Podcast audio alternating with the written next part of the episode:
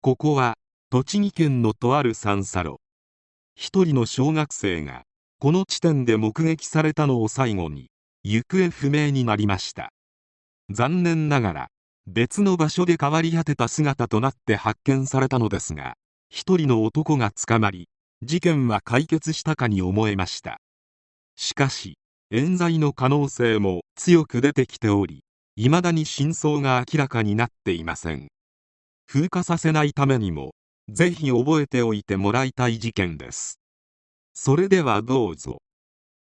2005年12月1日栃木県の小学校1年の女児が同級生の女子児童3人と一緒に下校。午後2時50分頃に友達と別れてから行方がわからなくなった。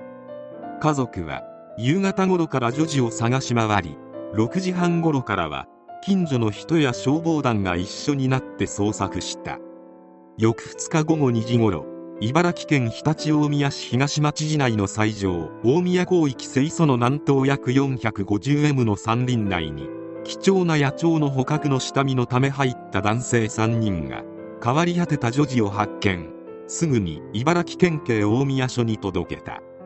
その子はまさに行方不明の女児であった。発見場所の雑木林は自宅から 65km も離れた場所だった。ランドセルなどは未だに発見されないままである。女児は普段小児の姉や上級生たちと下校していたが1年生だけが早く下校する日もあった。そんな日は祖母が通学路である赤堀川近くの三叉路まで迎えに行っていた。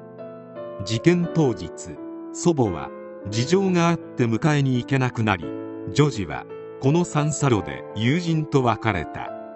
この直後の午後3時前後三叉路近くを一人で歩いていたりしゃがみ込んでいた女児の姿を複数の住民が目撃している。警察犬を使った捜査ではその場所の南にある雑木林内の林道をさらに数メートル入っていったことが分かった。ここで痕跡が途絶えていた。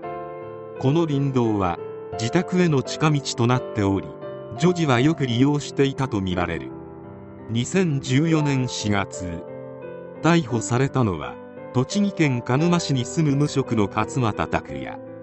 警察は女児が学校からの帰り道に友達と別れて一人になった直後に車で連れ去られ事切れた後に遺棄現場まで運ばれたとみて捜査を進めてきた。その結果別の事件で逮捕起訴された勝又容疑者が事件に関わった疑いが強まったとして逮捕。調べに対し容疑を認めていた。しかし栃木県警によると勝又の供述内容は曖昧で裏付けが取れない部分も多い。この男はその年偽ブランド品を所持していたとする事件で逮捕起訴されておりその中で行われていた事情聴取において今一事件への関与をほのめかす供述をしている。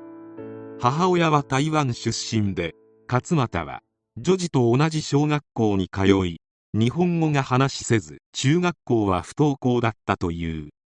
事件後の67年前に母親と2人で鹿沼市に越してきて勝又は5年前に日本に帰化している。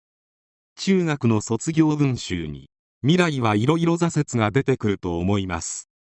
でも人生は自分で選ぶしかありません。僕の将来はどうなっていくのか。コンピュータの中のような世界かそれともゲームの世界かと綴っていた。勝又は連れ去り現場から遺棄現場までの走行経路についても供述している。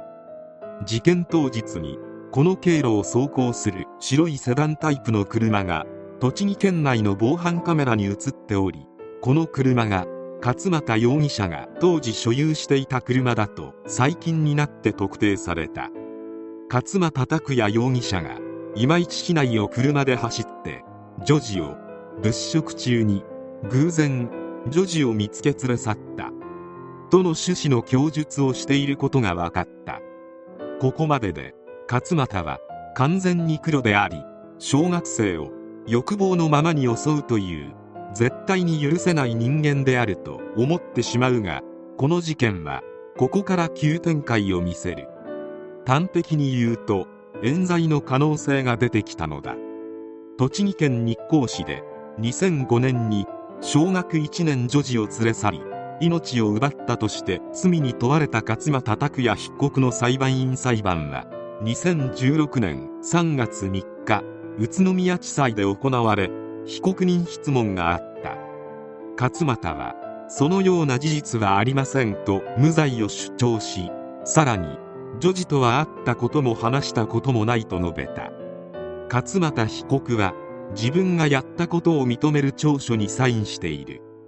弁護人のなぜサインしたのかとの質問に検察官に君がやったんだろとずっと圧迫されパニックになった。訳も分からずサインしたと答えた。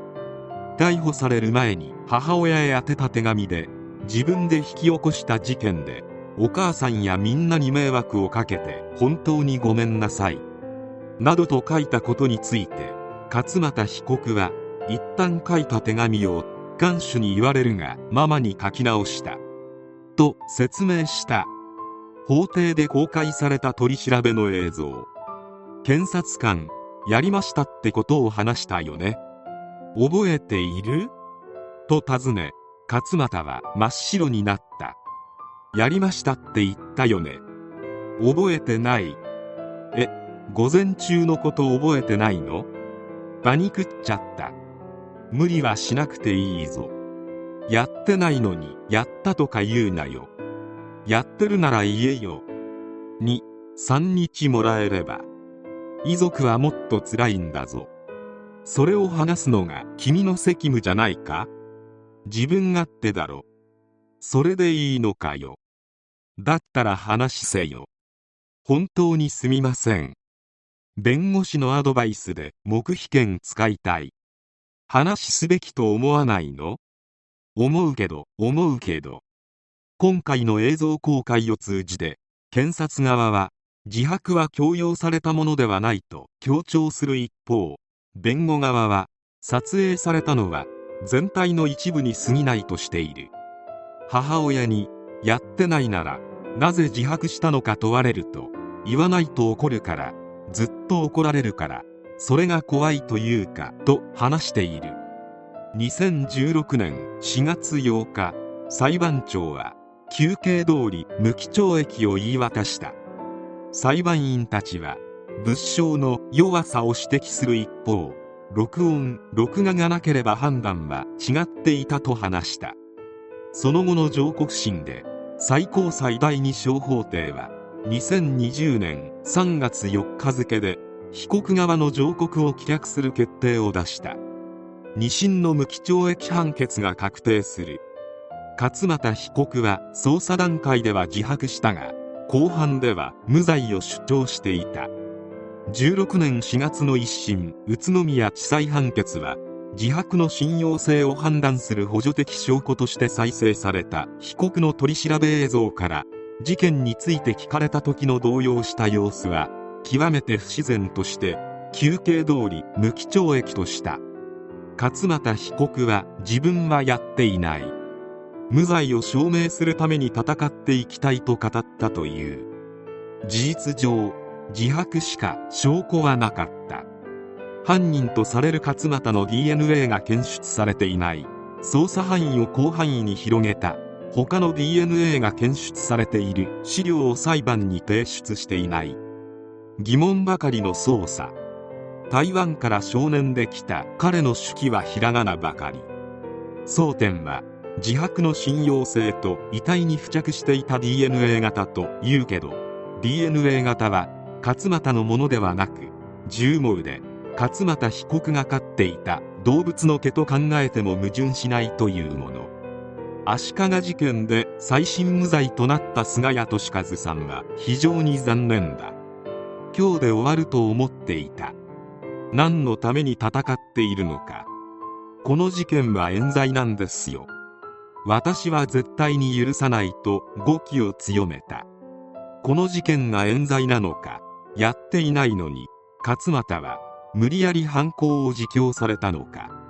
もしそうなら真犯人は別にいて今ものうのうと過ごしていることになる。